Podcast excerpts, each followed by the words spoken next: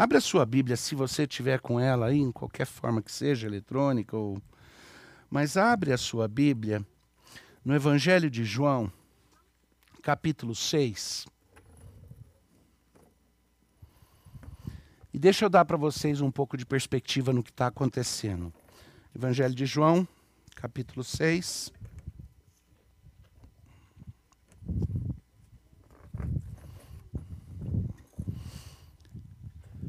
Jesus fez a multiplicação dos pães.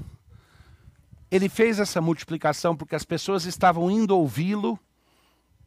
E ao ouvir Jesus, elas ficavam e ficavam, e, e, e muita gente deixou suas casas, viajou para um lugar no campo onde Jesus estava ensinando. Tá? É, provavelmente pelo tipo de, de, de terreno é, que é lá na Palestina, lá na região é, de Israel, seria diferente do que nós temos aqui. Mas estava todo mundo no campo e bateu fome, começou a ficar comprido demais, e os discípulos ficaram preocupados e disseram para Jesus: "Como que nós vamos fazer para alimentar essa turma?" Jesus fez um milagre maravilhoso, multiplicou os pães e os peixes e alimentou todo mundo. Aí a fama de Jesus correu.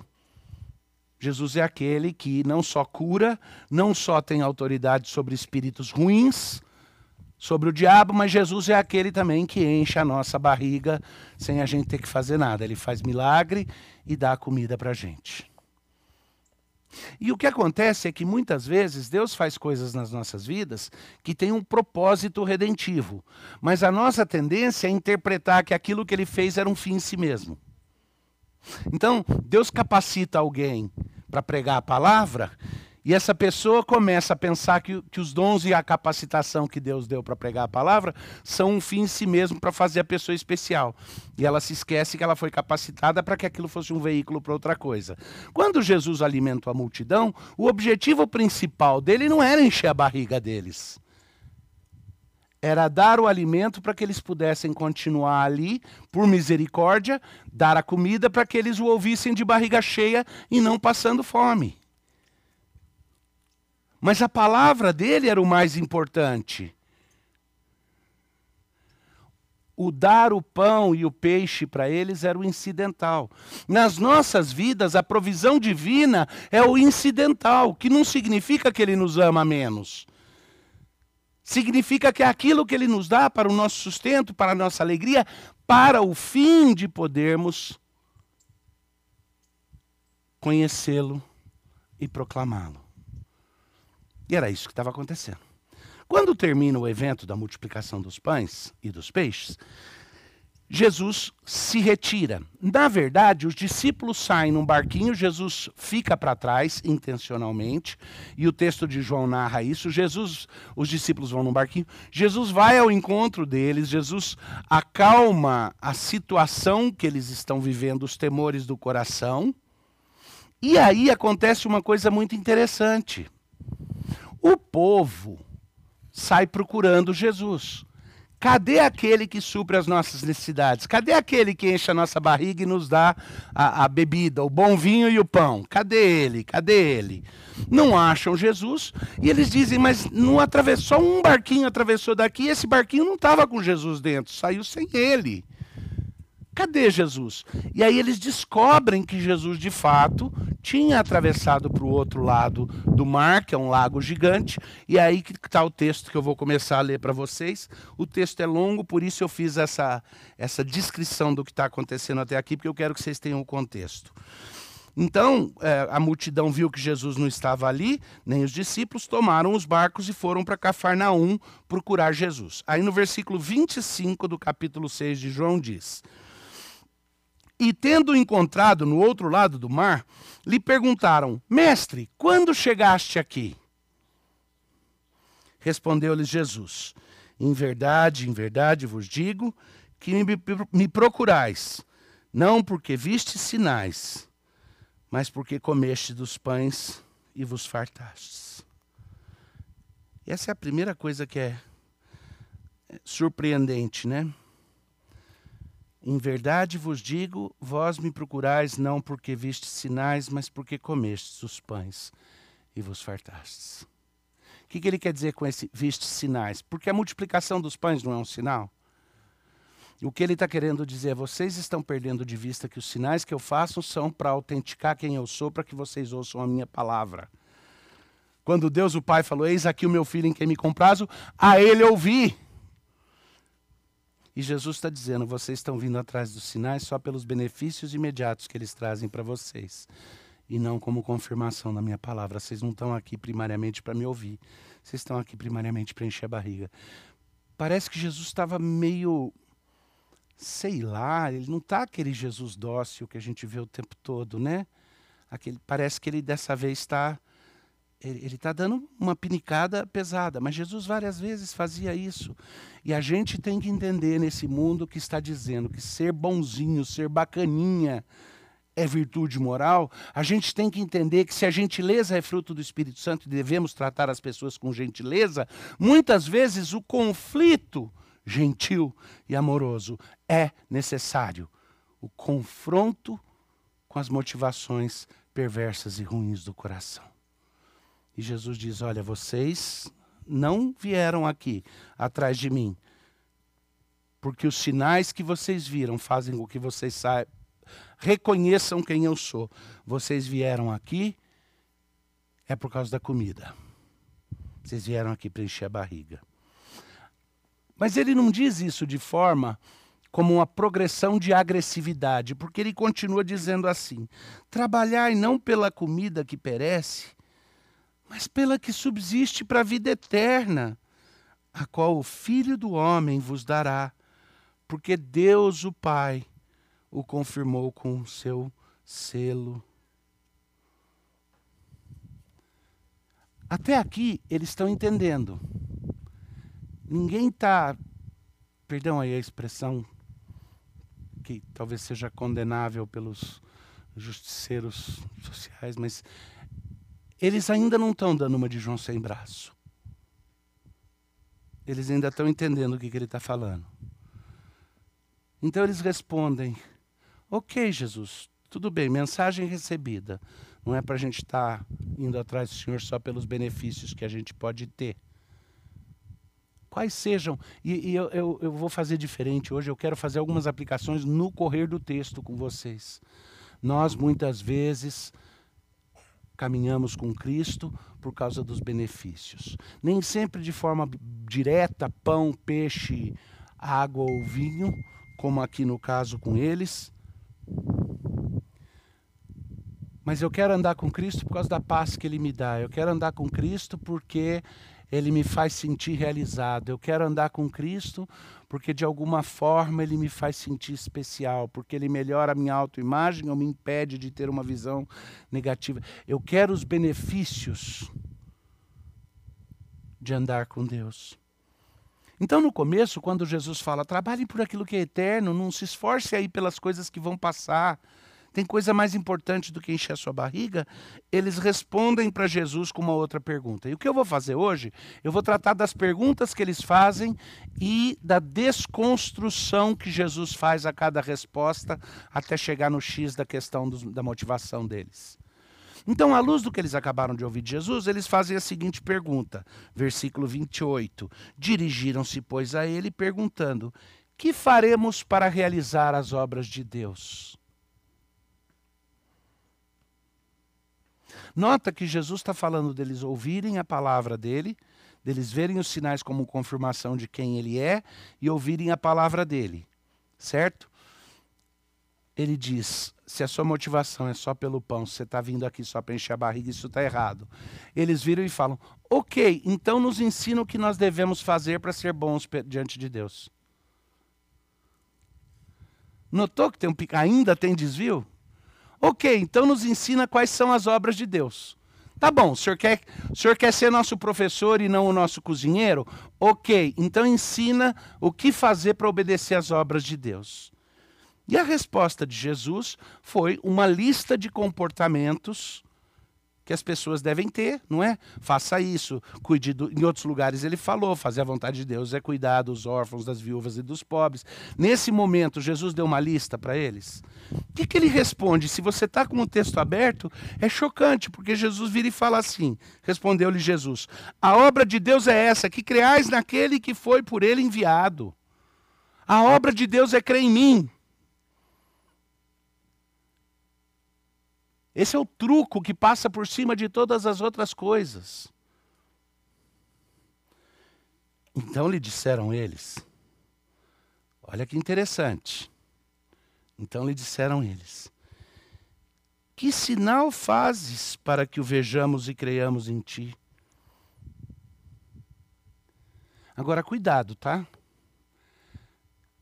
Quando nos evangelhos é narrado que Jesus se confronta com a liderança religiosa, com a liderança política da época e tudo, é identificado de forma particular, não é?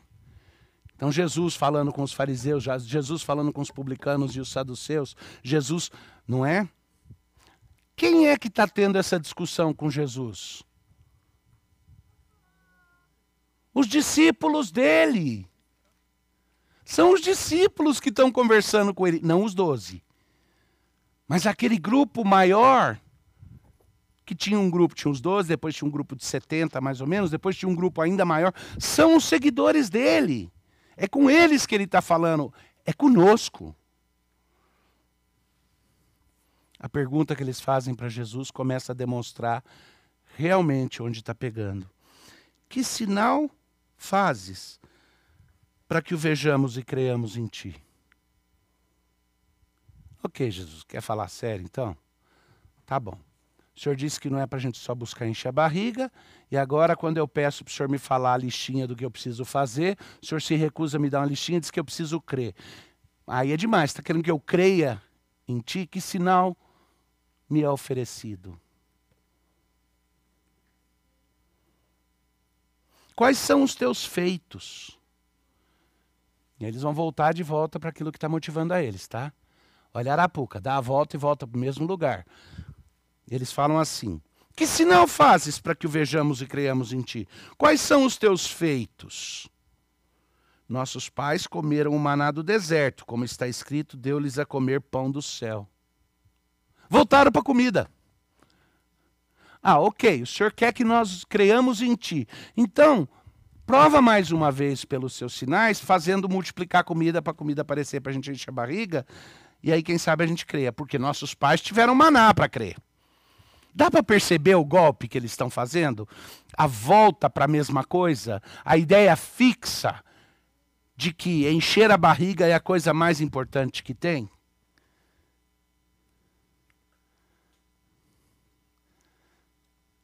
É como a ideia fixa de que estamos todos sobre uma ameaça, e eu não estou minimizando o fato de que essa, essa, essa gripe chinesa é, é, é ruim, esse vírus chinês aí é ruim mesmo.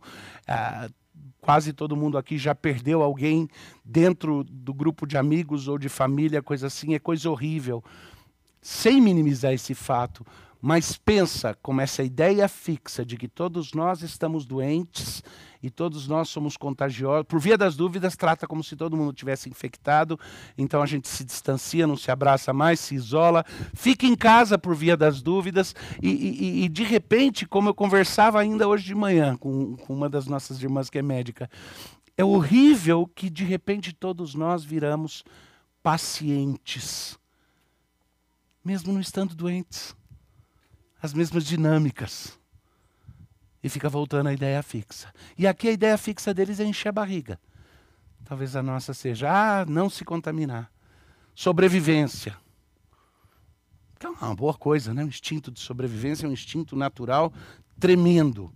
Só mesmo a crença sobrenatural que faz com que o instinto natural não seja mais dominante em mim. A crença de que é algo mais precioso do que a minha vida física.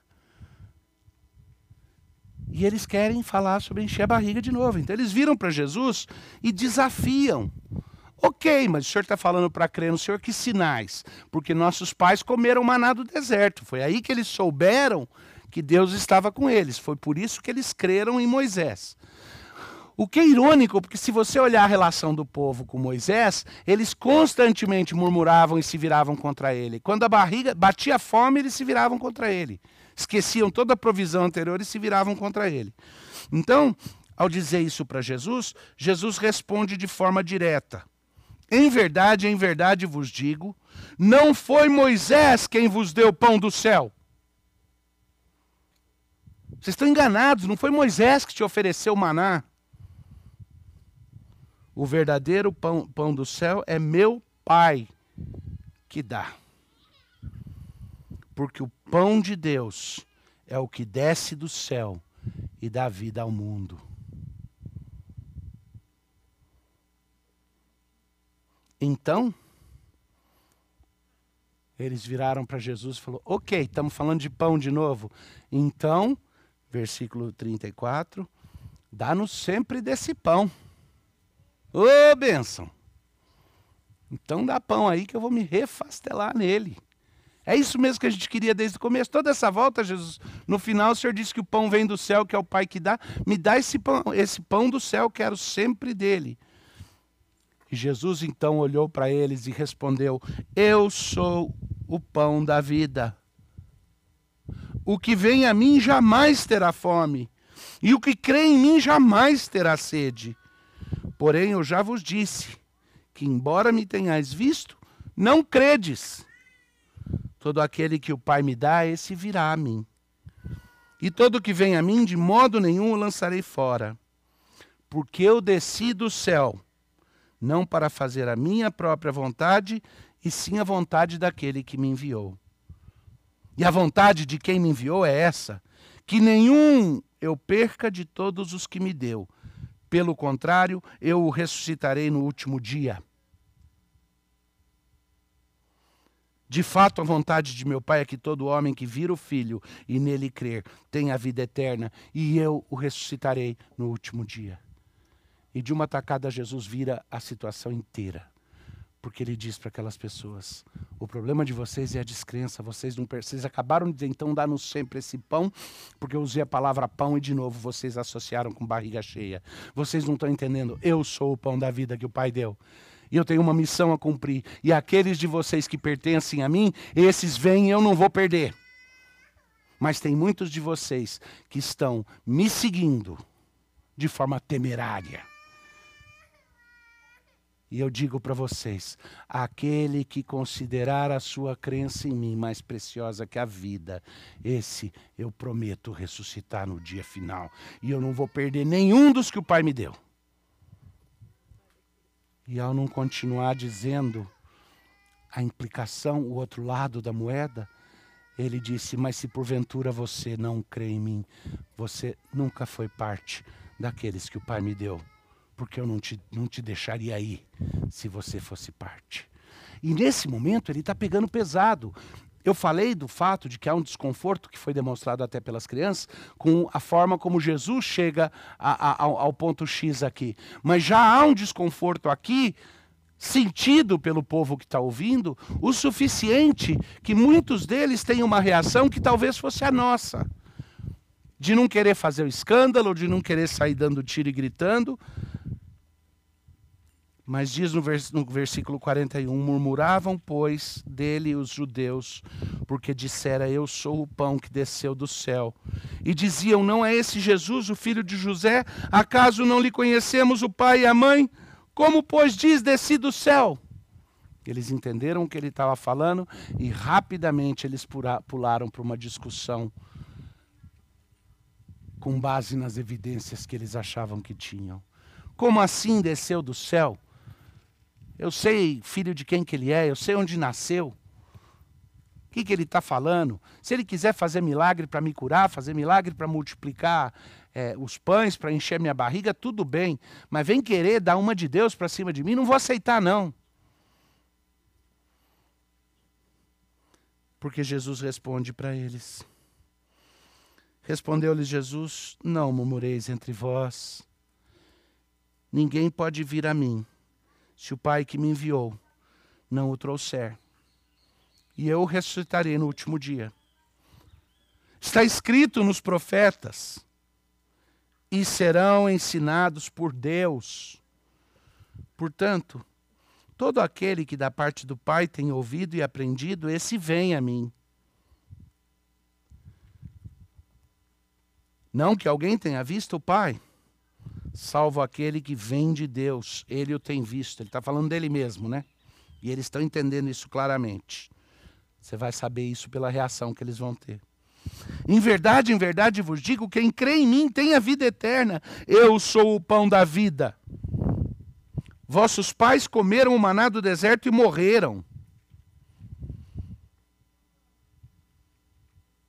Vamos fazer uma analogia? Meu irmão, você quer pegar Covid e sobreviver achando que isso é a sua salvação? Você vai morrer de qualquer jeito depois do Covid. Mas pode demorar um pouquinho, você é jovem. Pode demorar até 40 anos, até 50 anos. Mas se Jesus não voltar, você vai morrer. É o que Jesus está falando para eles aqui. Seus pais comeram maná do deserto, foram sustentados lá, mas eles morreram. Agora, quem crê em mim tem a vida eterna desde já. Vossos pais comeram maná no deserto e morreram. Este é o pão que desce do céu, para que todo o que dele comer não pereça.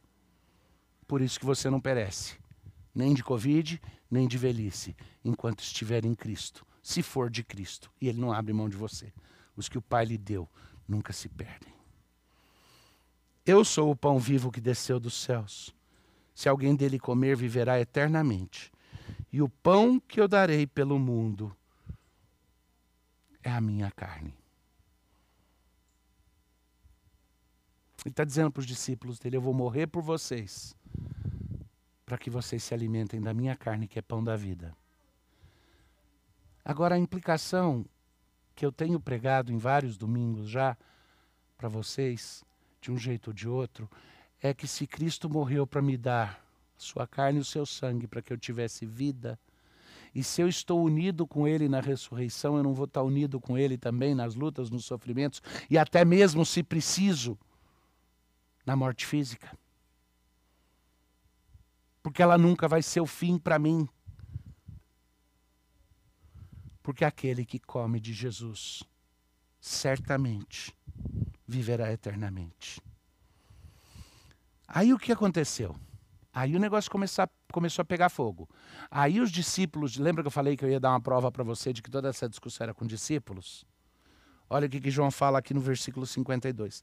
Disputavam, pois, os judeus entre si, dizendo: Como pode este dar-nos a comer a sua própria carne? Respondeu-lhes Jesus: Em verdade vos digo, se não comerdes a carne do filho do homem e não beberdes o seu sangue, não tendes vida em vós mesmos.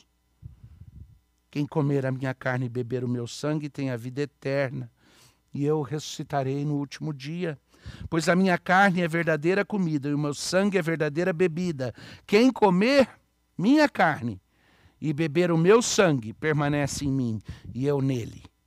Assim como o Pai que vive me enviou, e igualmente eu vivo pelo Pai, também quem de mim se alimenta, por mim viverá. Mas o que, ele falou no começo, quando perguntaram o que, que é as obras de Deus? Ele falou: a obra de Deus é crer em mim, aquele que ele enviou. Como é que eu me alimento de Jesus Cristo? Como na Santa Ceia, quando pela fé eu recebo a carne e o sangue dele, entendendo que estou unido com ele nos sofrimentos na morte e unido com ele na ressurreição. Assim como o Pai que vive me enviou, e igualmente eu vivo pelo Pai, também quem de mim se alimenta viverá. Versículo 58. Este é o pão que desceu do céu, em nada semelhante àquele que vossos pais comeram e contudo morreram. Quem comer este pão viverá eternamente. Estas coisas disse Jesus quando ensinava na sinagoga de Cafarnaum. Antes de continuar lendo, deixa eu contar para vocês é, um momento no qual minha percepção do que significa comer é, e, e beber o sangue de Jesus mudou radicalmente. Tive o privilégio, quando já estava no final do, do, do, do, meu curso de mestrado no seminário, é, tinha iniciado o ministério, tinha sido recentemente licenciado para o ministério, é, e eu tive o privilégio de vir para o Brasil, dos Estados Unidos, trazendo um grupo de jovens é, para construir uma pista de pouso numa aldeia indígena, uh, num, num, num, igarapé que saía do rio Macaco, uh, no extremo oeste uh, e norte da Amazônia. O Rio Macaco era um, um, um, um ribeirão que saía do Rio Negro. Eram vários dias de barco para chegar lá, vários dias de barco para chegar de volta em Manaus. E quando havia uma emergência médica, coisa desse tipo, as pessoas morriam sem assistência. Até as missionárias, e eram duas missionárias que estavam naquela tribo já há, há quase 24 anos, 25 anos, traduzindo é, codificando e traduzindo a Bíblia para a língua daqueles indígenas. Aqueles indígenas eram os Apurinã. Isso foi mais ou menos, acho que 88, 89, não lembro ao certo, acho que foi 88. É, os Apurinã é, é uma nação indígena toda brasileira que já foi muito populosa e aquela família particular dos Apurinã, tinham várias aldeias naquela região, é, os Apurinã tinham sido canibais, eram índios canibais, eles faziam canibalismo ritual lá no passado. Ah, quando a gente fala lá no passado com os índios, os, os Apurinã foram é, contactados pelos brancos já no século XX. Tá? Já na primeira metade do século XX, é, é, eles tiveram os primeiros contatos. E foi naquele momento em que o canibalismo começou a ser progressivamente mesmo erradicado do meio deles.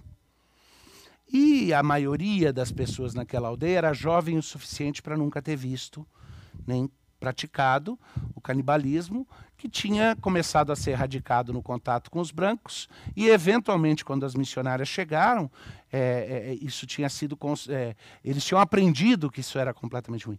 Mas uma das coisas que era muito curiosa é que a gente tende a pensar que o canibalismo é simplesmente um ato de querer é, se alimentar da carne de outra pessoa, ou por culinária, ou por crueldade, ou por, por gosto, ou por alguma coisa assim. A gente não entende que é um pouco mais sofisticado que isso.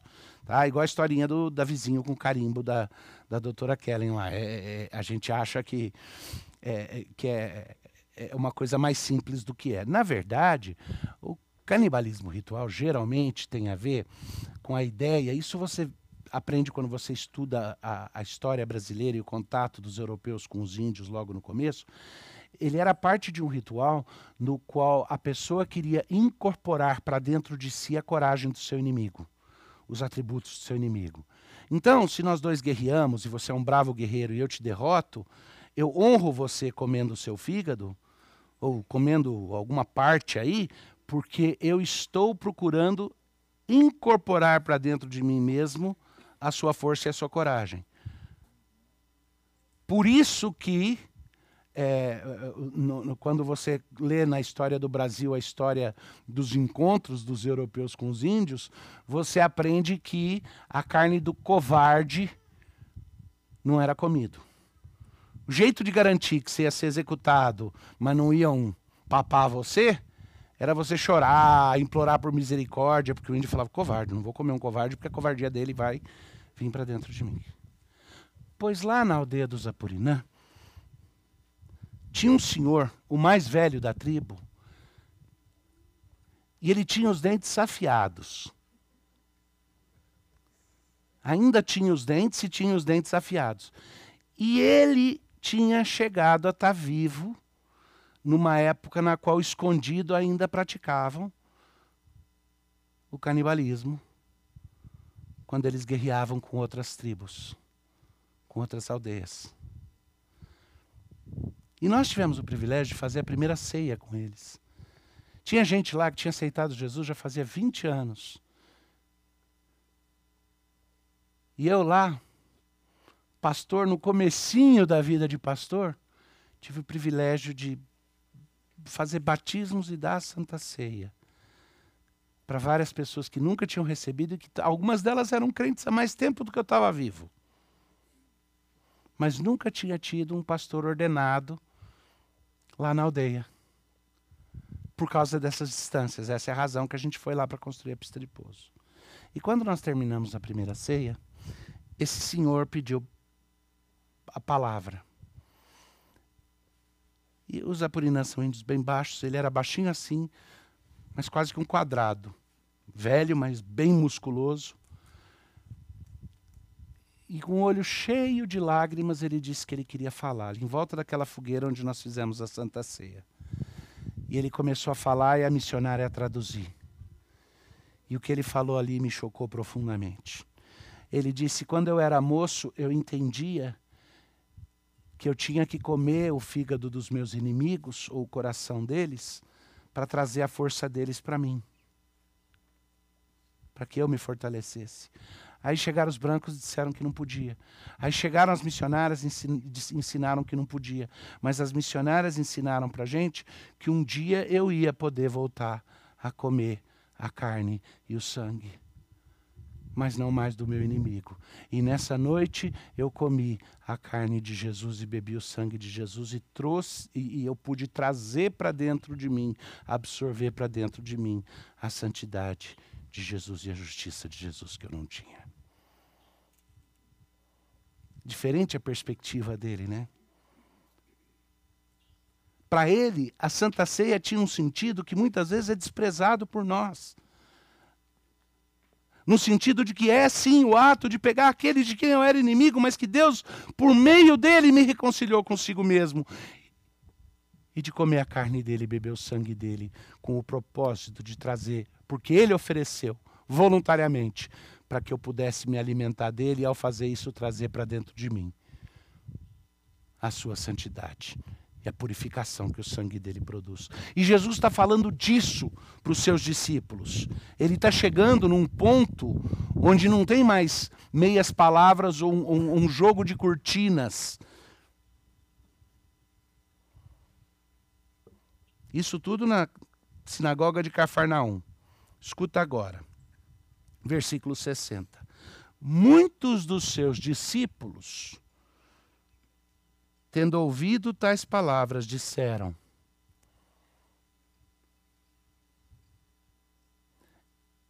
E independente do amor que nós tenhamos uns pelos outros, independente do amor que eu tenha por vocês, meus irmãos, minhas irmãs preciosos, velhos, crianças, jovens, Existe um momento no qual nós precisamos ser confrontados com o discurso duro do Senhor Jesus, não do pastor Davi, pastor Heber, pastor Vadislau. Não, o discurso duro do Senhor Jesus, no qual ele diz: Se você não se alimentar de mim, se eu não for o teu pão, a comunhão está quebrada. Falei que ia mostrar que eram os discípulos. Muitos dos seus discípulos, tendo ouvido tais palavras, disseram: Duro é esse discurso, quem o pode ouvir? Mas Jesus, sabendo por si mesmo que eles murmuravam a respeito das suas palavras, interpelou-os. Isso vos escandaliza? Essa é a pergunta que ele fez. Que será, pois, se virdes o filho do homem subir para o lugar onde primeiro estava? Vocês ficam escandalizados quando eu digo que eu sou o pão dos céus e que é a comunhão comigo que restabelece a comunhão com Deus? O que, vocês vão falar quando vocês virem eu retornar para o céu em glória? Se isso escandaliza vocês, vocês não viram nada ainda. Que será, pois, se virdes o filho do homem subir para o lugar onde primeiro estava? Aí ele fala para eles: o espírito é que vive, é o que vivifica, a carne para nada aproveita. As palavras que eu vos tenho dito são espírito e são vida. Contudo, há descrentes entre vós. E aí a pergunta que foi feita pelo Henrique: mas Jesus não amava aqueles discípulos? Amava profundamente, é por isso que eu tenho certeza que o coração dele estava apertado no peito quando ele teve que olhar e falar: há descrentes entre vós.